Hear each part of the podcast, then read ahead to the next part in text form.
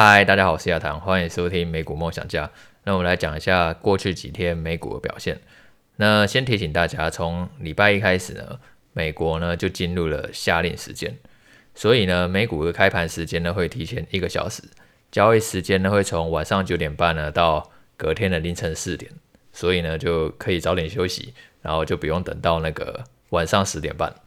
那上个礼拜其实大家最关心的事情呢，就是系谷银行它忽然宣布倒闭嘛。那其实这个倒闭的原因呢，非常的多。那最重要的一个原因，就是因为在过去一年以来呢，联准会它升息的速度是非常非常快的。现在美国债券殖利率差不多百分之四嘛，但是差不多在一年前呢，那时候还甚至很多美国公债殖利率如果是短期的，还不到百分之一。那那时候其实很多银行呢都去买了非常非常多美国公债，因为美国公债的话，其实它的特性就是它可以持续的配息给你，然后它违约风险呢几乎是零，因为美国政府它会偿还你这个债务，所以其实这也不是只有细股银行会这么做，很多银行都会把例如客户的存款呢拿去买那个最稳健的美国公债，只是如果说你今天买的那个债券呢是非常那个长天期的。就可能是五年、十年，甚至更久。那这样的话，一旦呢利率呢往上升的时候，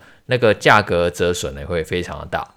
即便说你持有到到期，它价格还是回到面额。可是呢，假设说今天客户他需要提款的时候，你很有可能就被迫呢要去卖掉这个手上的债券，然后去认列这个损失，最后很有可能就会导致说公司呢必须被迫清算。那其实系股银行就是类似的概念，因为它持有的债券呢发生巨额的亏损。然后再加上说，他本身的客户呢，又大多都是新创的企业。那过去一两年来讲的话，景气并不是很好嘛。为了应对景气逆风的关系，其实客户呢，他是一直在持续的提款。然后矽谷银行他只能被迫去卖掉那些手上的债券。原本说只要持有到到期，这个债券就会回到面额，就没事了。可是现在因为大家都在跟他提款，所以他没有办法持有到到期，所以他在被迫卖掉认列亏损的情况下。最终没有办法应付这个压力，它就倒了。那因为我们在上个礼拜有 podcast 又跟大家讲到说，矽谷银行它真的算是一家蛮大家的银行。假设说你是以这个破产规模来看的话，它算是历史上第二大的银行倒闭事件，就只比二零一八年有还有一家叫华盛顿互惠银行的倒闭规模还要小一点而已。它是历史上第二大的，所以说这当然会造成那个市场就很明显的恐慌嘛。标普五百指数，我们在上个礼拜有跟大家提到说，它回到年线附近嘛，可以看一下说，在这里会不会出现一个反弹。那矽谷银行事件爆发以后呢，它就大幅的跌破年线，也就是说，短线上啊趋势呢确实是已经明显的转弱。那假如说是现金部位比较高了，或者说可能杠杆开比较满的，那就要自己小心一点。我自己的话呢，假设说我原本呢可能股票比重比较高了，我就会减码出场来应对说未来可能的波动风险。但是同时间呢，大家也要去关心一下说，美国公债这个时候却反而开始涨了。原本那一些细股银行是因为等于把美国公债被迫卖在低点嘛，那好像跟你投资股票是有点像。当很多人被迫砍在低点的时候，这时候呢，反而它就开始涨了。在这几天中呢，虽然美股特别是银行股杀得非常的凶，但是呢，那个美国公债却开始逆势大涨。因为价格跟利率是反向关系嘛，价格大涨代表说预期未来利率会向下，那也就代表说市场认为呢联准会它很难再继续升息了。如果各位还有印象的话，上个礼拜联准会的主席鲍威尔呢，还有在那个国会呢发表演说，然后他还一直在强调说未来呢继续加速升息的可能性，然后呢预计呢三月二十二日的联准会会议呢会升息两码，但是如果你看现在最新的 FedWatch 统计的话，只会升息一码。甚至呢，这一波利率见顶的那一个高峰也明显的大幅度滑落。原本呢，大概预计会在六月达到百分之五点五，现在只有到达百分之四点五左右。原本预计呢，下半年不会降息，现在预计下半年会开始降息，降息到百分之四。这一来一往，其实差的非常的多。然后呢，更难想象的是，这只有三天发生的事情。也就是说，在这短短三天内呢，市场对于未来利率的预期呢，已经又快速的重新调整了。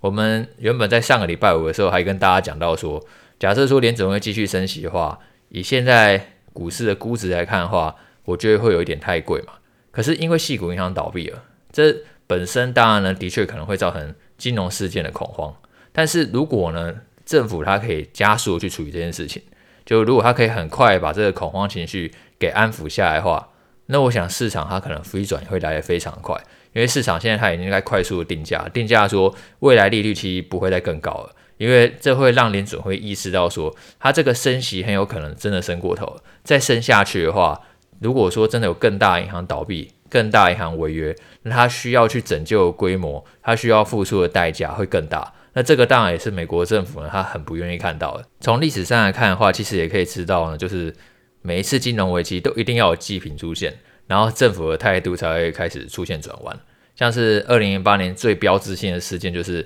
在九月的时候呢，雷曼兄弟他就直接破产倒闭嘛，然后也因此才有联准会在二零零九年二月的时候推出那个 QE 政策。现在大家听到 QE 就知道呢，白话来讲就是印钞票嘛，然后也造成说后面几年股市呢飞转向上。所以呢，我觉得历史它可能都是一再一再轮回啦。但是你就是要去成功的度过这一波恐慌才行。那当年雷曼兄弟爆炸在九月，隔年的二月才推 QE，这中间隔了五个月。但是我相信有这一次金融海啸的经验以后，我觉得美国政府它行动的速度应该会更快，它不会说再放任那个这个恐慌的种子呢不断在蔓延，然后整个危机波及到更多银行。所以呢，其实，在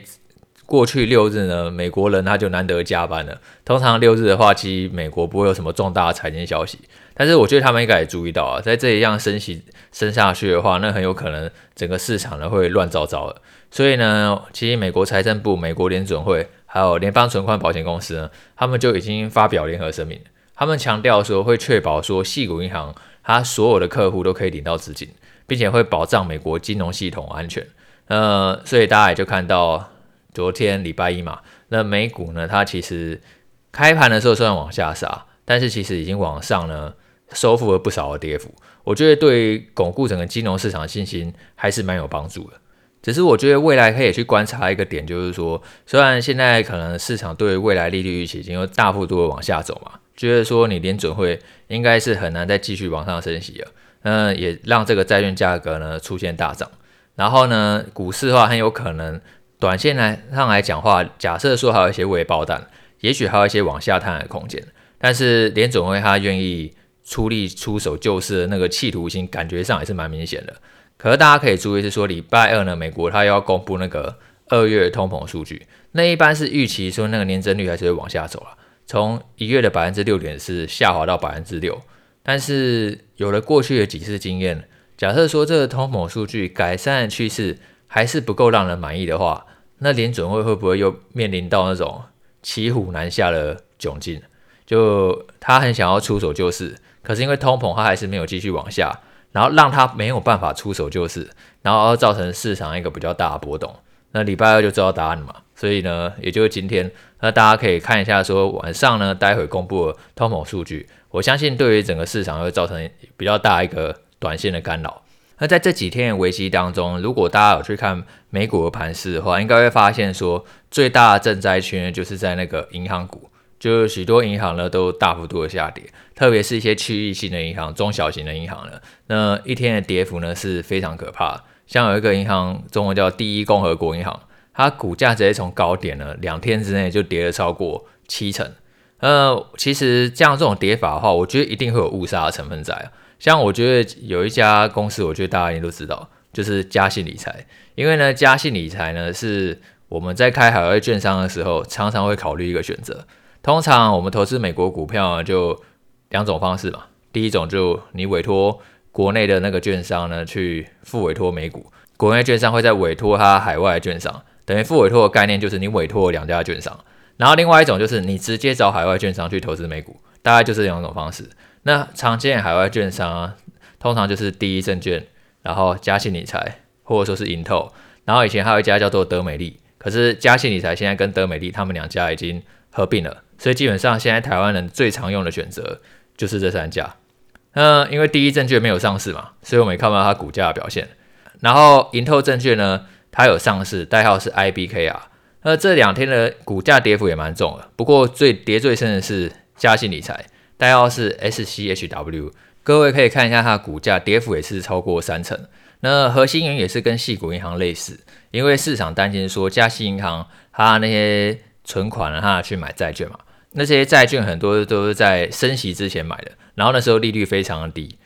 以嘉信银行年报来讲的话，嘉信银行它揭露的讯息是，它多数的债券那个存续时间是超过十年。换言之，它投资的债券呢，绝大多数都是十年期以上的债券。然后呢，这个加权的平均值利率呢，只有百分之二，因为很多都是以前投资的。然后大家知道，现在十年期的公债值率差不多百分之四嘛，那意思就是说，这些债券的价值其实是大幅度的折损。那投资债券有一个好处，就是说，只要持有到到期的话，这个价格下跌是暂时的，它还是可以回升到那一个面值。所以呢，你只要不卖，就不会亏损。所以呢，如果假设客户呢今天没有来跟嘉信银行提款，或者说是大量的提款的话，那就不会有事。但是如果今天忽然可能因为某一件事情发生了，然后大家一窝蜂的拼命跑去跟嘉信提款，那嘉信他能怎么做？他只能被迫把这个现在跌很深的债券被迫卖掉啊。然后最后可能就会因为没有办法难以应付庞大的提领压力，然后反而没有办法偿还资金，那就可能出现一个破产。那类似的事件会发生在嘉信身上吗？因为我自己有很多钱都放在嘉信理财身上，那我可以很直接跟大家讲说，我觉得是不会，几率呢非常非常的低。因为嘉信理财跟矽谷银行他们差异其实是非常大。矽谷银行呢，它今天呢之所以会破产倒闭，除了因为它把很多的部位都放在那个长期债券，因此导致巨额亏损以外，还有一个原因是因为它很多客户都是那些细股的新创企业。然后那些细股的新创企业呢，绝大多数呢，它的营运状况本来就不是很稳定的。然后在过去一两年，加上景气不太好嘛，他们基本上是持续的提款大过于存款，所以细股因为它面临的提理压力呢是非常的大。但是嘉信理财呢，它其实多数的客户呢都是类似我们这种散户，也就是说它是零售的客户比较多。然后呢，我们今天放在嘉信银行的钱，其实都会受到那个联邦存款机构的一个保障。每一个人的额度呢是二十五万美元。那嘉信银行他自己有去公布那一个他那个相关营运数据，他说他目前这些客户的存款啊，有超过八成呢都是受到联邦存款保险公司的保障。换言之，绝大多数的账户都是在二十五万美元以内。白话来讲话，就是假设你今天放在嘉信银行的钱是低于二十五万美元的，那请你根本就不用担心，因为你完完全全就是受到联邦存款保险公司的保障。如果说你今天呢钱比较多，那还有一个很简单的解法，你就多开几家银行嘛。我在摩根大通也开一家，我在花旗也开一家，那我在嘉信也开一家。你把你今天有一百万美元，就开了四家银行，那这样的话你就可以完美受到联邦存款保险公司的保障，就是把那个账户的那个金额都控制好就可以了。而且嘉信呢还提到呢，它其实除了这个联邦存款保险公司的保障以外，有八成都是在保障之内嘛。他还额外呢跟联邦住房贷款银行呢有获得超过八百亿美元的流动性，那这个数字呢就超过了他那些没有投保到银行，所以他觉得说其他的流动性呢基本上是没有什么问题的。那